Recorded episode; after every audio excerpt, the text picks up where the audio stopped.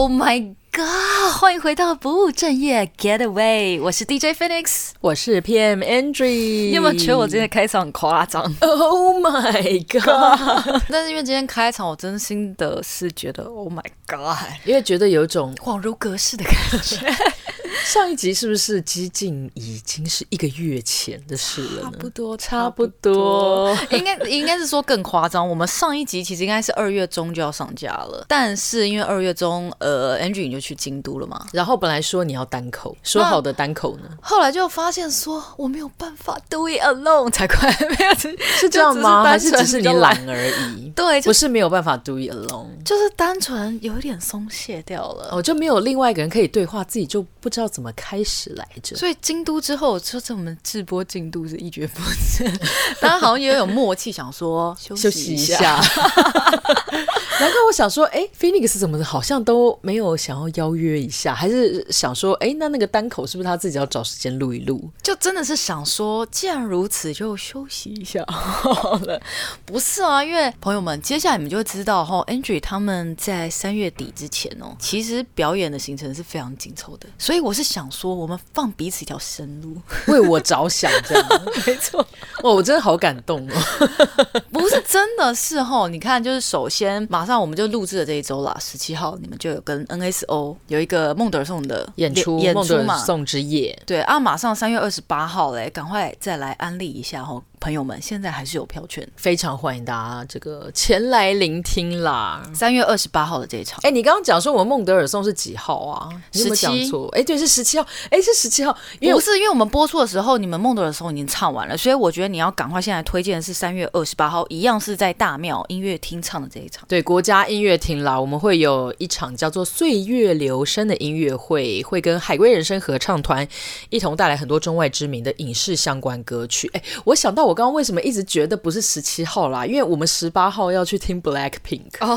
我们下个星期呢，哎，除了原本主题之外，还会分享我们去听 Blackpink 的事情。对，因为我们最近就是为了要去听 Blackpink，就会想到我们要怎么去高雄啊，要怎么回台北，所以我脑海里就一直是三月十八，三月十八，然后完全把我自己的那个 NSO 的音乐会的时间给搞混了。这是 对，但总而言之呢，跟 NSO 的孟德尔颂呢，还有三月二十八号的岁月留声这场音乐会呢，我们之后也会找时间跟大家再回。顾一下啦。那在回顾之前，反正如果你还想要去听《岁月流声》，这是一场很多关于影视歌曲来着，但是没有如果可以，也没有小幸运了。但是还是有很多好听的歌哈，所以大家如果有兴趣的话，私信 Andrew 或是我本人购票八折，八折，但是你要快一点哈，要快一点。对，还有票券啊，大家这个卡丘爱进。那么今天进入到主题之前，记得在各大收听平台来订阅、收藏。分享、转发，并给予我们五星好评哦！今天的主题哦，终于我们要来回顾一下哇！去京都已经是一个月前的事。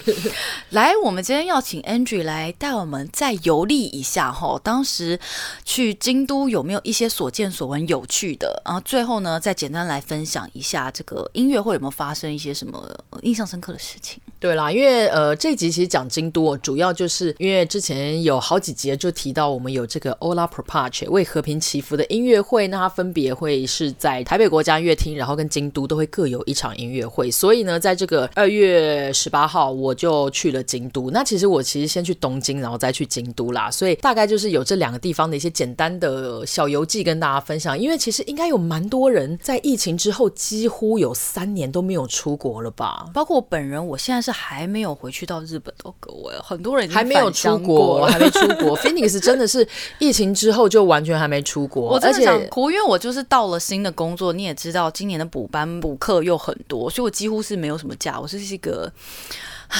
不想再说，所以其实 Phoenix 今年也没有，还没有啦，还没有出国的计划，这样子，希望有啦，只是还没有。好啦，赶快回到我们的正题，来跟我们回顾一下。你首先哦是东京玩了三天嘛，有去了迪士尼，然后去了富士山，接着在以往到了京都做排练和演出。那么今天这一集你主要想要分享，好像有三个方面嘛，就刚刚有讲的，对，主要就是最近大家都很火热的话题嘛，就是说，哎，新宇。开航以后，现在这个疫情之后，很多人就在讲说，哎，那个星宇的航空餐呐，什么星宇的调酒啊，哎，那星宇航空到底好不好？嗯，我也很好奇。对，那今天还有第二个重点，就是一些迪士尼的简单攻略啦。其实今天的重点也不完全是迪士尼，但是我相信很多人很久没有去日本，应该都会都会去迪士尼，然后去大阪可能就是会去环球嘛，所以也稍微跟大家分享一下。那第三个部分就是一些我在京都做的事情，再简单讲一下这样。嘿，那首先呢，就来看一下哦，星宇航空吼，应该是你第一次做起。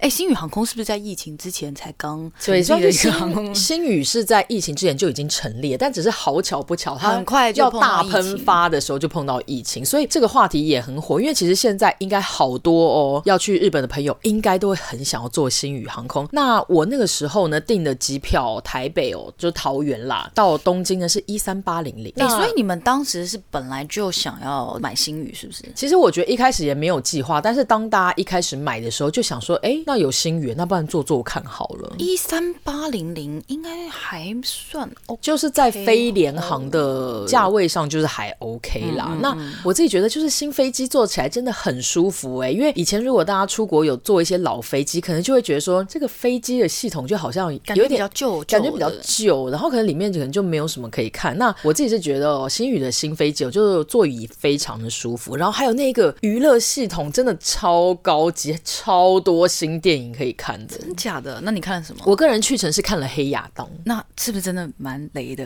呃，有很多人说很雷，可是我看了觉得还蛮感动的。哦，感动。但的确，我个人还是比较喜欢 Marvel 胜于 DC 啦。可是我还是觉得，如果你是就是英雄片迷，还是值得看一下。这样就很多新电影可以看。那其实想起来，他的耳机是也会这样额外发一个给你吗？对，就是也是一个那个头戴式的这样。头戴就是上面哎，还是一般的那种？呃，就是不是那种两个塞在耳朵里的那一种。哦，是耳耳机其实还蛮普通啦。但是其实我觉得它的娱乐系统，第一个就是里面新电影非常多，然后而且它的那个荧幕的画面就是很就没有这么 analog，对，它是还蛮高画质的。然后它里面就有很多像是比方说介绍这个飞机的餐点，还有介绍调酒。那就说到这个餐点哦，坦白讲啦，我个人是觉得普通。你说口味是不是？不是，虽然口味普通，可是说真的，就在你我觉得他们有用心，我觉得那个话题性真的是很高。对，因为他这就讲说他有胡同烧肉的餐点可以吃嘛，所以我觉得话题性是还蛮足够啦。但是因为我一直觉得其实飞机餐本身就有它自己的限制，所以我觉得吃起来是还蛮普通。可是我有吃到他们的用心，就例如平常在吃飞机餐的时候，都会有一个问题，就是你想要吃餐包的时候，然后奶油奶油是硬的，嗯、但是我那天吃到觉得奶油是软的，所以我可以立刻开始吃餐包，我就觉得很棒。然后面包跟甜点都不干，因为其实有时候吃那些东西就可能是飞机餐嘛，可能就会预备放比较久，所以而且我记得我吃到面包还是热的，呃，我觉得整体的体验上是好的啊。那我只是说它毕竟是飞机餐，所以你不要以为就你好像要吃什么五星级餐厅一样。所以说你要选猪肉才会是胡同烧肉，是不是？对哦。那如果是它其实它可以选啦，就是二选一这样。哦、那当然，因为那个时候火红的话题就是有跟胡同烧肉合作。那另外一个餐点，我记得好像别人也说蛮好吃的啦。那但是呢，它的特色就是在就是。它会有，好像有几款也是跟不知道是什么酒吧一起合作的调酒。那我觉得这是超棒的，因为一般人出国都是落地了才拍完美照啊。可是星宇航空这个调酒，我跟你讲，你在飞机上就立刻可以拍第一波网美照。所以它就是很有行销的概念，有没有？让你有一个东西拿着可以拍完美照。对啊，所以我看每个人就是拿着那个调酒，然后就在那个窗子，然后拍跟那个机翼的照片。哦，所以就是说你上飞机之后就可以立马点这个饮料，是不是？我有点。不太，应该也不太可能。但是大家都是在那个开始吃餐点，然后开始点，所以我其实蛮佩服他们的，因为其实做这个调酒很花时间。我觉得他们的空服员好忙。他是真的有在做调酒吗？还是他本来就是现成就是已经 mix 好的？其实我猜他应该就是都是 pre batch 好的。对呀、啊，对，就是他那个 mix 是 mix 一份一份，然后可能再加上例如什么苏打水或什么之类的。然后，但是我觉得整体的卖相是看起来蛮好的。哎，我只记得它是蓝色的，它有一个蓝色跟一个橘色，那里面是有什么水果片之类的？我有喝到蓝色的，然后它里面有放柠檬片，所以我觉得算是还蛮用心的。哦，我跟你讲，超多人在点的，一定的啊，他们空服员超忙，所以我觉得真的是很辛苦他们。但是我觉得从这个行销跟这个客人满意度的角度，我是觉得这是一个很不错的 idea。哦，那所以就是餐点和硬体设备都不错之外，它的服务人员你有觉得跟传统航空有何不同吗？我觉得空服人员就是偏年轻，然后最有趣的是他们非常的亲切。会需要绑包包头吗？我有点不太记得，但是我觉得我跟我们同团的团员都有讨论说，他们亲切的很可爱。因为传统航空的那一种礼貌是真的非常礼貌，可是有一个距离感式的礼貌，是不是？对，就是很公式化的礼貌。但是星宇航空的礼貌，你就觉得哎，这就是普通人的礼貌，这样、哦、你就会觉得哎，这个真是一个比较年轻的航空公司，这样听起来也是蛮有意思的、哦。对啊，那因为最近那个星宇航空跟玉山又有发行一个新的联名卡，所以如果未来你是还蛮常飞日本啊，或是一些星宇有的航线的话，可以考虑一下，因为卡面很漂亮。麻烦玉山银行和 星宇航空赞助我。好啦，你好像有办一张吗？到时候我，我有我有办，但我跟你讲，我还没有看，但是我听说卡面很漂亮。我现在还办，应该还来得及吧？应该没有限量吧？只是优惠有限量，是不是？好像有一些什么早鸟礼吧？但你可以看看啦。我是还蛮推荐大家，因为第一年免年费，所以都可以考虑看看这样。OK，刚刚就是关于星宇航空的一些点评哦。接下来应该很多人跟我一样都非常的关心，就是迪士尼的。简要玩乐攻略。那这次迪士尼呢，我是非常大手笔，我就是去了 Sea，跟去了 Land。而且还住在那个迪士尼园区外围的希尔顿饭店哦，所以体感算是非常好。但是我跟你讲，迪士尼这几年的改变，我觉得非常之大。所谓非常之大，就是你如果是数位白痴的话，你现在在迪士尼玩可能会很迷惘。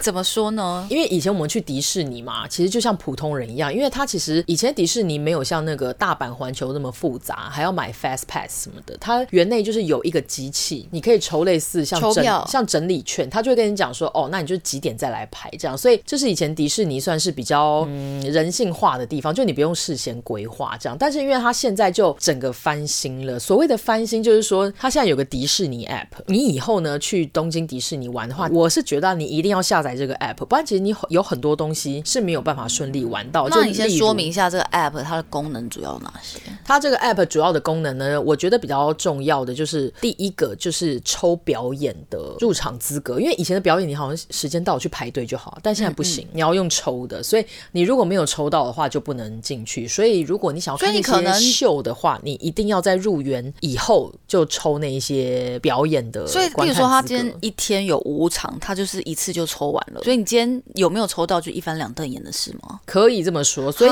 你最好就是一入园然后就抽这样子，当天抽当天，当天抽到。哦，他这个 app 有一个蛮厉害的限制，就是你不要以为好像什么你可以先在什么台。湾什么抽好或什么看好不行，它你一定要是这个你的 GPS 定位在那个园区里面，你才可以抽。嗯嗯嗯。所以第一个就是抽那些表演，第二个就是它如果有一些游乐设施，如果有很多人排队的话，你就也是可以在上面有点像抽它以前那个整理券的方式。但是如果排队的时间，诶，我记得好像是少于两个小时吧，就不能用抽的，你就还是人要去排。我就突然想到说，那这样子有一些它这个科技易进性比较不佳的人。例如说，他可能网速没有很快，或他根本没有手机，或他手机很烂，岂不是就没有办法？对，所以我觉得，两难我觉得这是他先进，但是同时又不太友善的地方。我跟你讲，我这次去，甚至好像连那个就是入园不是都有一些纸的地图可以看，我好像都没有，是不是？对，我就是找不到那个纸的地图哎、欸。所以，但总而言之啊，刚刚就讲说，第一个是排队啊，然后第三个是他有一些热门的餐厅，现在就是你也要用 app 去类似去排队这样。哦，不过我觉得这个是好事啦，因为我猜现在很多企业都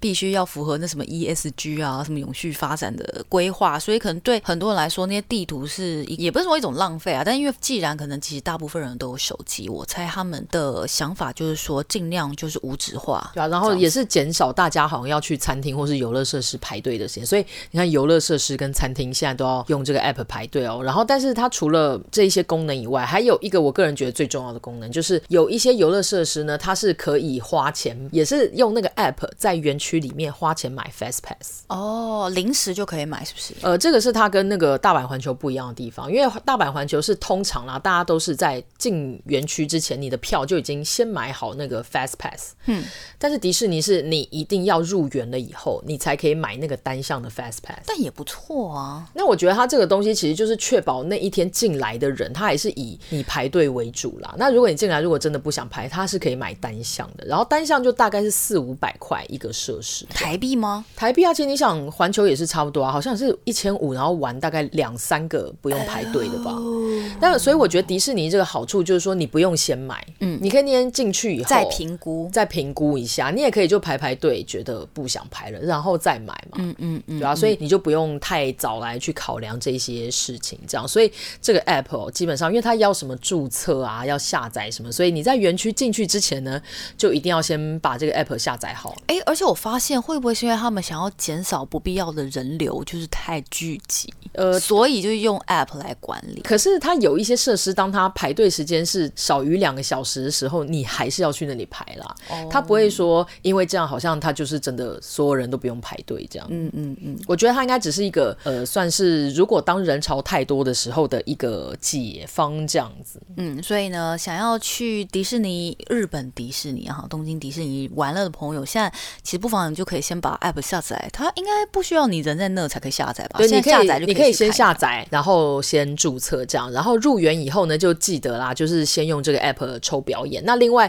有一些东西，你如果一入园就发现哇，才刚开门，然后就要排两个小时，我是建议你就是买那个单向的 fast pass。例如我们去那个 land 的时候的美女野兽就排两个小时，所以我会觉得那个就是还蛮值得买的这样子。那进去之后还有没有什么其他想要注意的提醒的地方呢？呃，就是我本来记得好像不能带食物哎，但是后来发现可以哎，一定要可以啦。可是大可是大阪环球其实不行。那大家要吃什么？就是他要你买里面的东西啊，哪有可能？好啦，所以总而言之，相关的这个规定大家可以稍微查询一下，因为我记得大阪环球是不能带的这样。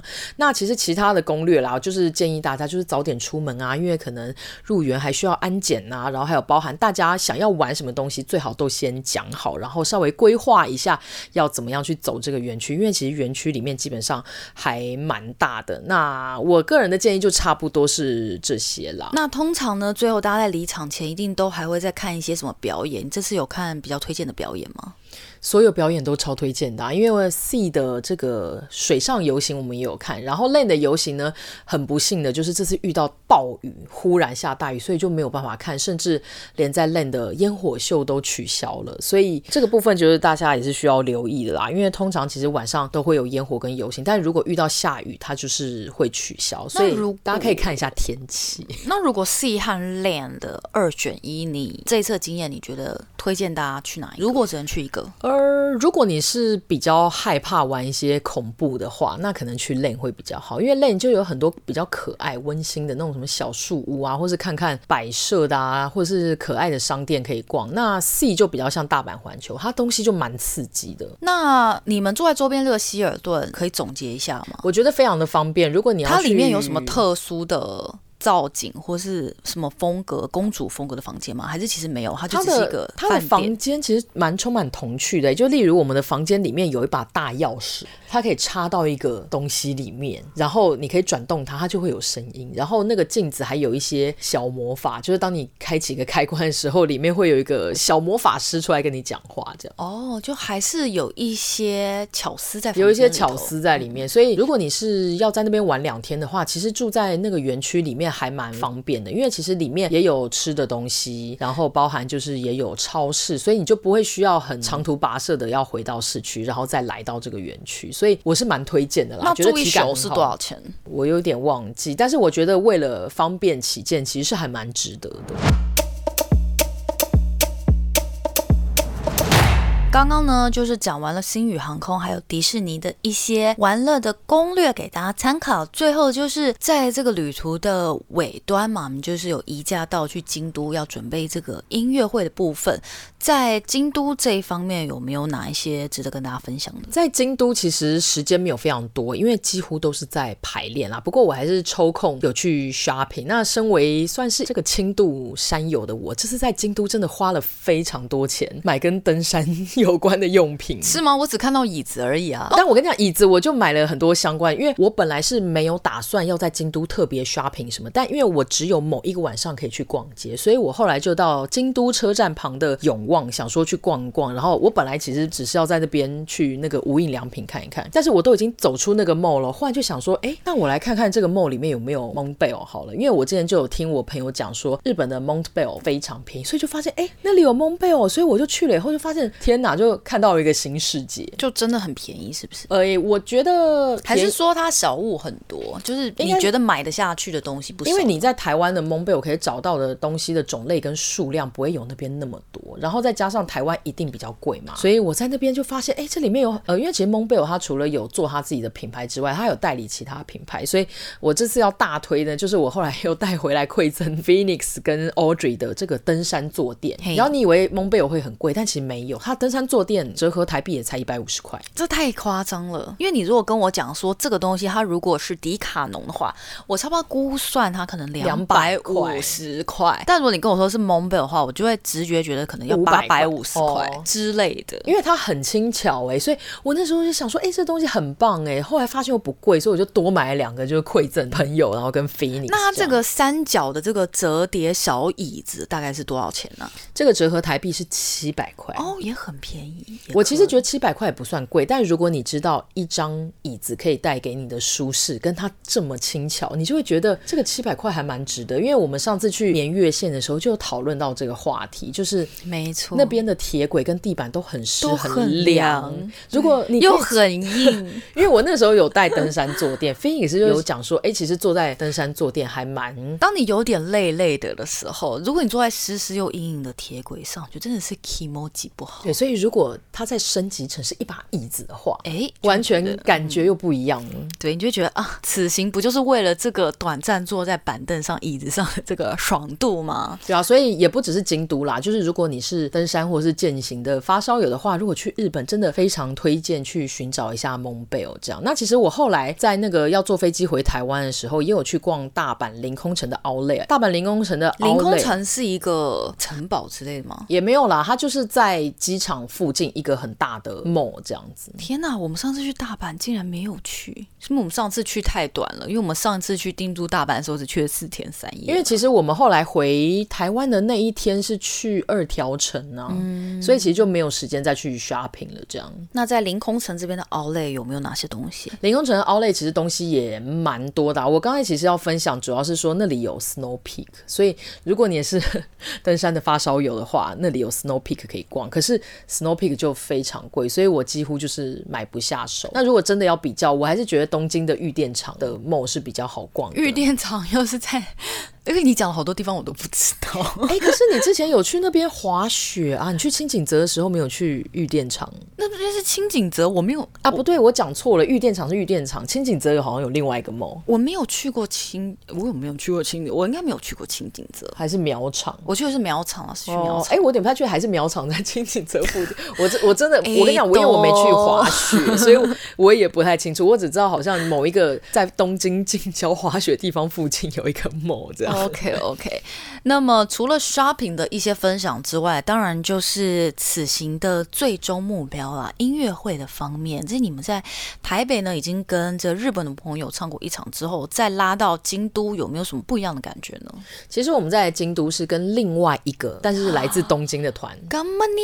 所以跟上次是不一样的人，一样的哎、欸，所以你看挑战就大了吧？因为想说，哎、欸，那我们可能我还以为可以复制同样再弄一次，哎、欸，我我我原原本本也是这样以为啊。但是后来是东京团来台湾之后，我们才知道说，哇，原来我们到时候跟去了京都啦，其实是跟另外一个团合作。哦，所以是他们上次来台北的时候，你们才知道哦，两次是不一样人吗？哦，没有啦，就是本来就是这样，只是我个人一直以为是同一团这样。哦 okay 嗯、那但是我觉得，呃，来自东京的另外一个友团 Vocal Consort Initium 也是非常厉害，因为虽然我们只有一次共同排练哦，因为其实当初跟老师带的团来说，其实我们至少还排练过两次，然后还有一次云林的音乐会跟一次国家音乐厅的音乐会，所以其实大家合作的密度算是比较够。可是我们这次跟这个新的友团 Initi，我们只有一次共同排练，然后隔天就要演出了。嗯，所以我觉得难对他们来说应该是比较差吧，因为你们我们至少还演出过，对啊，哎对，所以我觉得其实他们真的非常厉害。所以我觉得幸亏啦，大家就真的是很专业，在短短一次的共同排练就非常快速的进入状况。所以后来其实音乐会也是各自都有展现出高水准的曲目，还有合作表现，所以我真的是觉得放下一颗大石头，因为其实我们都有一点害怕，说只有一次大概两三小时的排练，隔天就要演出，这样真的可以？真的可以吗？哎，那像 Phoenix，你觉得就以舞蹈演出来讲啊，如果只有彩排一次，就比方说，如果这条舞是你要跟另外一个人一起跳，然后你们只有彩排一次，然后隔天就要演出或是要比赛，哎，你是说真的只彩排一次哦？你你只一次是例如说整个晚上我们可以彩排若干次，还是说真的就是十分钟内我们只能因为走一次？因为我们有五首歌嘛，要一起唱，然后我们就是在一次的晚上大概三个小时的排练。哦，所以就大概一首歌可能就练个顶多就半小时吧，嗯嗯，然后隔天就要演出了，这样。我觉得会蛮紧张的，因为就我最近一次是这种比较大型的表演，然后需要走位，就是所谓需要彩排的，我是觉得只有一个晚上好像有一点不太够，因为我记得我们第一个晚上就是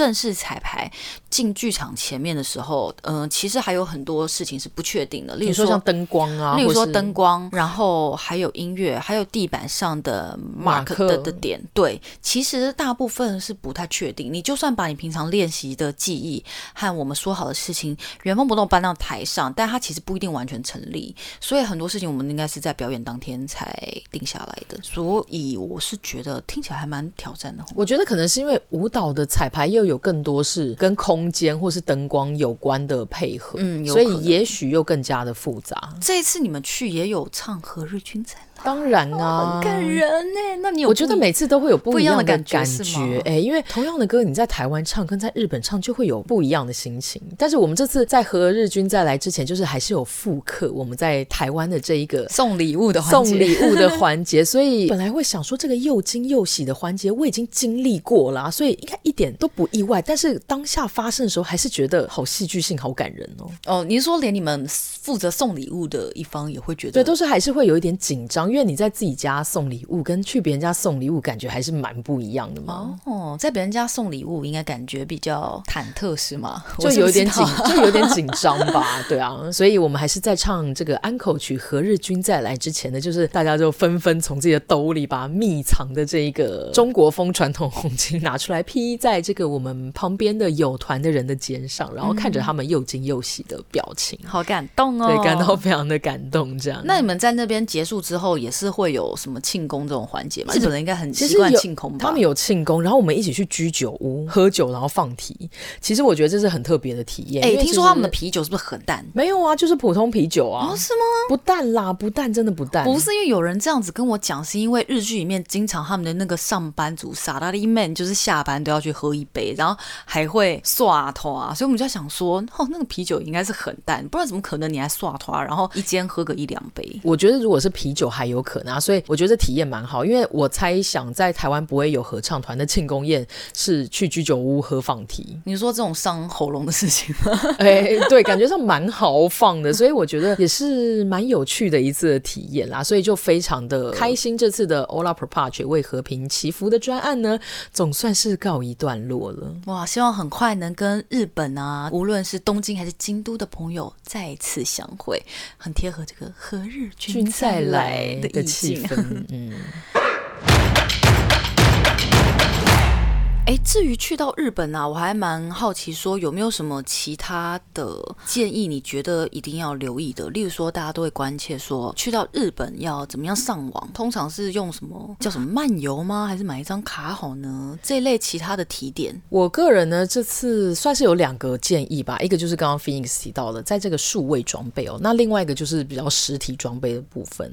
那讲到上网哦，其实以前大家很多会选择那个有点像什么 WiFi 机啦。那我个人是不喜欢用 WiFi 机，因为可能有些人想说，很多人可以一起用省钱呐、啊。可是不会每个人大家都一直黏在一起啊。对，我跟你讲，因为有一次呢，我跟 Phoenix 才有一些朋友就去香港，然后那个时候我们就是在这个地铁里面走散了。所以这个时候如果你用 WiFi 机的话，就就完蛋，你完全没有办法联络。所以我自己还是觉得每个人就都有 SIM 卡是比较方便，而且因为 WiFi 机它要另外充电嘛，所以你就多了一个要照顾的东西。那现在 SIM 卡还有一个好处哦，就是其实现在。新的手机都有一个新功能，叫做 eSIM 卡，不是一个实体卡，不是实体卡。所以、e 欸、没有没有，我跟你说哦，这个是要新的机型才有。哦，对对，就是你要看一下 你的机型有没有这个功能。资源对对，数位。那大部分，如果你是因为我的手像我的手机就是没有，因为 Phoenix 用 iPhone 十，所以真的有一些历史。对对对，那这个 eSIM 呢，就有个好处啦。第一个就是说，你买的时候，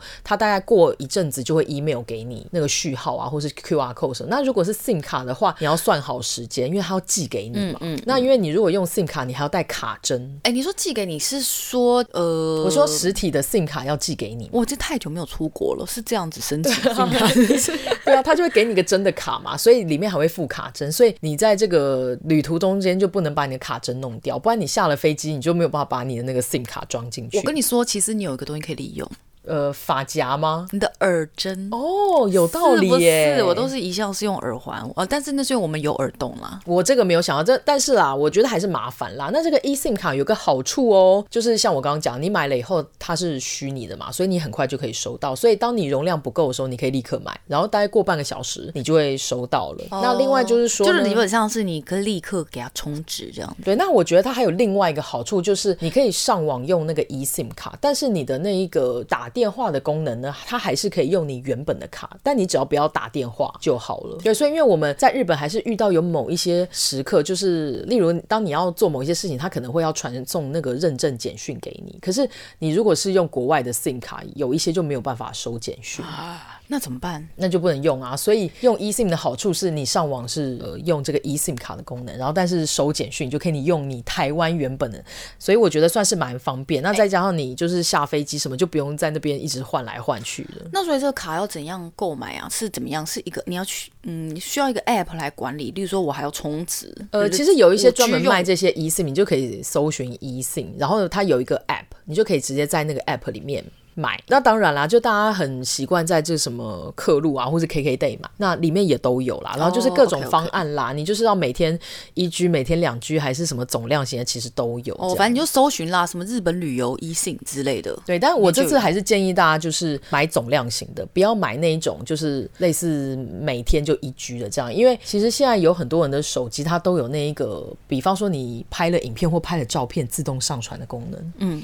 所以，当你拍越多照片、拍越多影片，就会发现哇，为什么今天才到了下午，我的流量就快要爆了？当然，你也可以把那些功能关起来啦。嗯、但是我自己是觉得没有很方便，所以我会建议大家还是买总量型的。这样子跟一天一 G 的差别是？一天一 G 的差别就是，你今天如果到了一 G，你就会上网会很困难。哦，就没了。对，但是其实总量型的好处就是，你有可能，比方说你前几天要拍的照比较多，就你在迪士尼就很想拍很多，但是你后面的行程可能如果有坐车比较多的话，没有这么多，那就变成说你不会因为你用量大的时候就被锁住。哦，懂。那你用量小的时候你就用不到这么多，所以也是浪费。哦，OK OK。所以就稍微算一下，其实我觉得总量型是稍微比较弹性的。嗯，那另外交通的话呢？这次是怎么？我这次有一个就是算是新的尝试嘛，就是以前大家去日本不是都会用什么西瓜卡啊，C 卡，然后或是用那个什么什么 Passmo 啊，或什么，哎、欸，我我有点忘记啦，就是在那个大阪有另外一个卡这样。那我这次呢是用了那个西瓜卡，嗯，但是是在那个 iPhone Wallet 的功能，你可以直接在手机按一按哦，就不用去买实体的西瓜卡了。可是那你要怎样按一按？你就是打开你的 iPhone Wallet 哦，哎、欸，然后你就按，哦、你就按它有个加，就是它就会问你，你要是加信用卡还是加那个交通卡？因为它现在交通卡是不是大陆也有若干，然后日本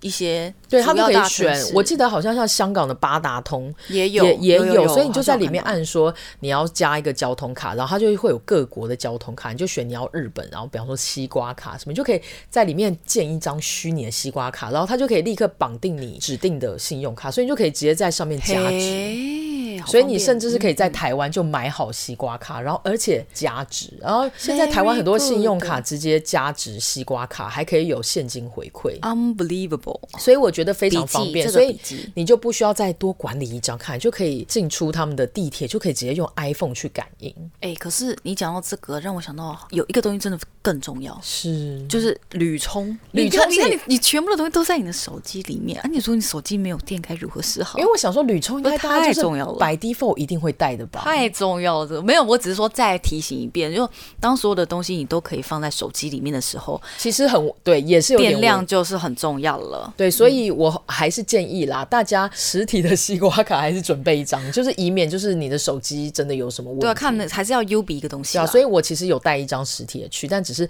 这次用 iPhone Wallet 的西瓜卡，觉得体感还蛮不错的。嘿嘿，那另外就是装备的部分呢，你呃这次有什么心得吗？这次装备的部分呢，两个建议都是跟行李箱有关。第一个哦，就是不要买奇形怪状的行李箱，因为现在不是很流行什么胖胖箱啊。这这个我是不知道啦，你不知道胖胖箱就是胖胖箱，就是它可以扩充是不是？它不是它不是长方形，它比较像一个冻豆腐的造型。啊，那为什么要这样子？不知道，好像就是一种新的造型，跟你可能在装东西的逻辑会比较不一样。咦，那就会有人还蛮喜欢，因为好像我听说那个德国很有名的那个牌子 R 牌是不是？Remova 好像它现在有胖胖箱的造型，但是胖胖箱的问题就是，你如果在其实也不管是日本啊或者任何国家，你要放在 locker 就是那个置物柜里面的话，会放不进去，放不进去啊，因为它就是长长方形的啊，它会就是塞不进去，所以如果在旅途中你有要把行李箱放置物柜的可能的话，你就会需要了解，如果你是用奇形怪状的行李箱，就没有办法用置物柜，你会有这类的风险。对，那另外呢，就是我个人非常惨痛，就是因为我们已经很久没有出国了嘛，所以行李箱也没有出动很久了，都派去了。再加上因为现在做很多东西，大家都喜欢用那个环保材质，会脆掉或是黏黏的，所以我这次要用行李箱，就发现，哎呀，我要用那个行李箱提把就断掉。你看那哎呀，感觉好不像是你的口气。我想说，手把断掉了。我想说，好，没关系，我还有另外一个比较大的行李箱也断掉了。我跟你讲，它先断掉还好。OK，他一开始看起来没什么事，我还有在家里推推哦。但是等到我行李箱装满那一天要去坐飞机，已经要去坐飞机了。走出我家电梯，天哪，那个轮子外面的那一层皮整个脱落了，行李箱就不好拖了。你也知道，在日本这个在地铁就是拖行李箱走，其实还蛮长的。这样，我就想说，糟了怎么办？所以后来立刻是我爸就支援他的行李箱给我。所以大家未来在出国啦，就是一定要先检查你的装备、重要装备跟行李箱是不是有问题，而且你不能空空的去提它，你一定要在里面放满了东西，哦、嗯，嗯，然后提它推它，就真的是压力测试。对，不然你如果到出国上飞机，下了飞机才发现哇，这些东西都坏掉，你整个旅途都会蛮受影响。哎，这都老生常谈，跟我们经常讲什么表演前啊练习什么什么一些什么事前准备，这一一模一样啦。对啦，就是这个未雨绸缪嘛，多想一点，就是少一点风险。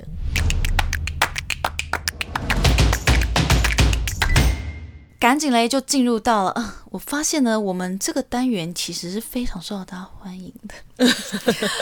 我有很多听友哈，都有跟我们回馈说，我们分享的每周一物和每周一句，其实他们都觉得哎挺受用。那我们先来分享今天的每周一句。那我先预告一下，今天每周一句我没有分享，是因为我原本担心我们的节目过长，但是呢没关系，怎样在每周一物的时候呢，我会有我的分享。但每周一句今天的 part 就交给 Andrew。每周一句的部分呢，我们不是才经历过了这个二零二三年的奥斯卡嘛，所以奥斯卡。非常这个恭喜这个妈的多元宇宙，嗯，这不是在骂人哈，夺得非常多的大奖。所以我今天的这个每周一句呢，就要分享来自这部电影的里面的一句话。就如果有看的话，那个男主角关继威这次也有获得奥斯卡的最佳男配角，男配角。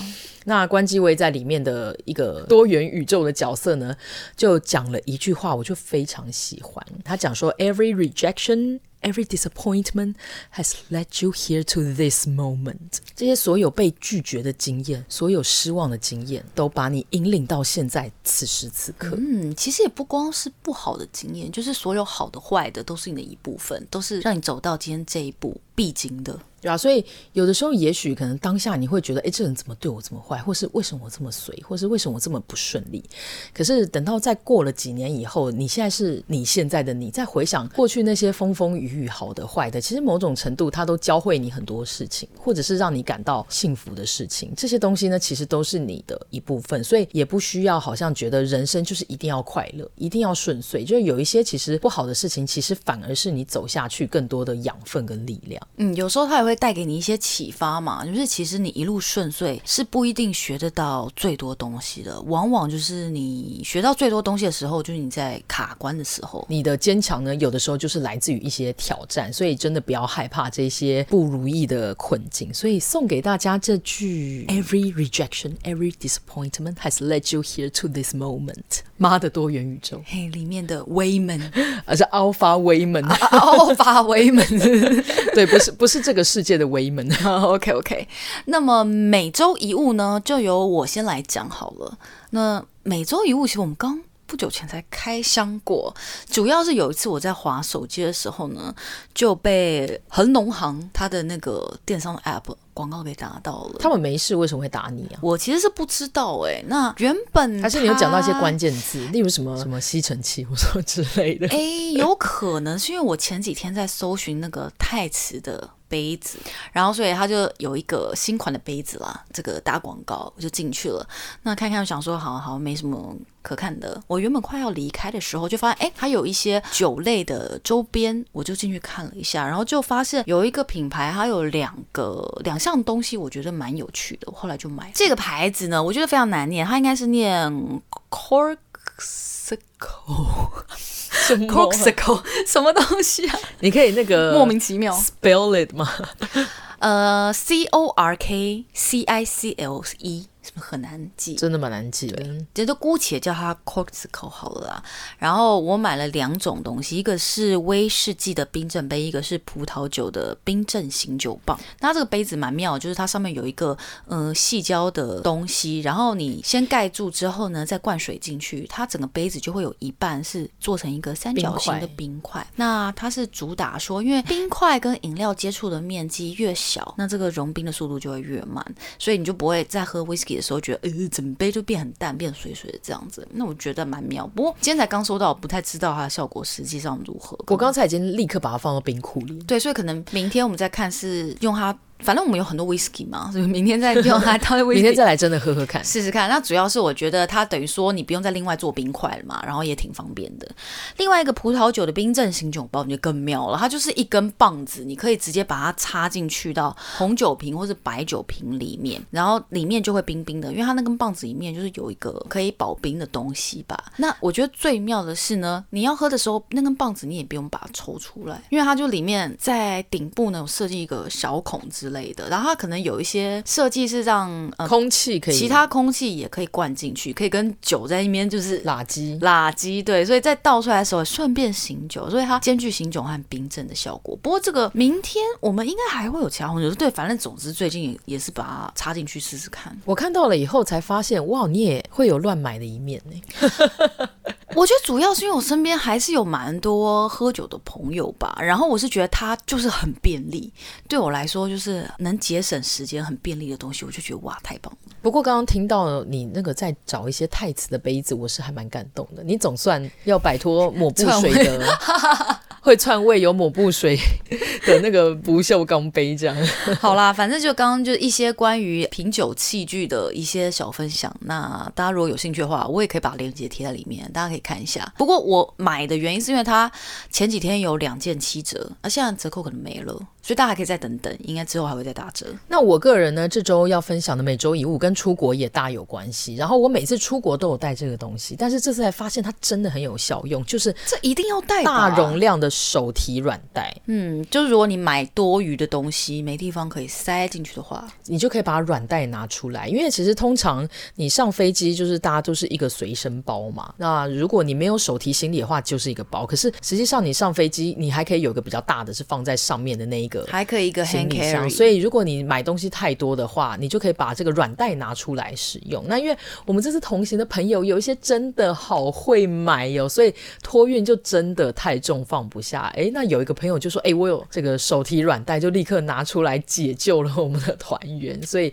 所以大家大部分都买什么啊？我买穿的吗？鞋子那类的吗？鞋子有很多人买，因为其实在日本买鞋都很便宜，球鞋五六折。我本人这次也有在艾迪达买一双鞋，啊，然后我们有团员甚至买了两三双鞋，所以一个鞋子嘛。那因为我们这次去富士山也有去那个日本清酒厂，所以有人有买酒哦。那酒就一定要托运嘛，因为不能带上飞机，所以你就只能把行李箱的东西拿出来放在软袋。然后还有买衣服啊，在迪士尼也是买了很多这个纪念品啊，然后还买了吃的啊。所以哎呀，反正你也知道日本能买的东西太多了，所以当你行李有超重危机的时候，手提软袋就是你。你最好的朋友。嗯，因为主要就是你不用再带另外一个什么硬壳箱或什么之类的啦，那些东西都还有重量啊。软袋就是比较方便，你原本就随便塞在，然后又很轻啊。如果你没有用到，反正就折一折就丢在你的行李箱里就。你没有用到的话，你可以救援别人，可以救借给别人。真的，我这次其实也有带，嗯，所以你没用到。我后来有用到啊，因为其实我有买那个日本的饼干，它其实很轻，可是它容量很大，我没有办法放到我行李箱里。嘿嘿嘿，对，所以后来就大家都有受惠到这个软袋的功效。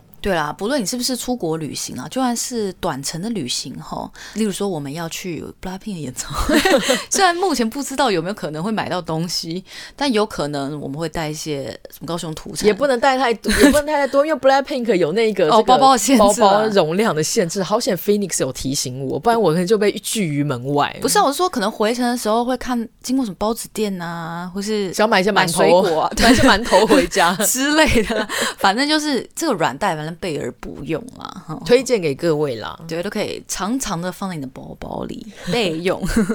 以上呢就是本周的节目喽，感谢你今天的收听，记得到 Apple Podcast 给我们五星好评，并告诉我们你想要听什么样的主题。那我们下周要来聊的主题是，哎、欸，我们这个主题还有得东西可以分享吗？可是我又觉得应该要讲一下，因为这个时间点还是蛮值得纪念。对，所以我们还是决定要讲一下我们这个重训一百堂的简要心得。哎、欸，你下次应该讲说你的空手道一百小时心得。哦，对，因为 那个刚才我跟 Phoenix 一起回家，我还想说，哎、欸，我忽然发现今天是我去上空手道的第一百堂课，哎，对啊，是不是也值得安插一下？还是就是一个双百特辑？好像可以哦。好，那我们就可能下周呢会来准备这个空手道以及重训的一百小时，我们的一些哎心得和大发现。哎，那顺便也在这个 聊一下我们去这个 Blackpink 演唱会的一些心得。哎，对对对对对对对。那么下一周就务必锁定喽！感谢你今天收听，我们下一集再见，拜拜，拜拜。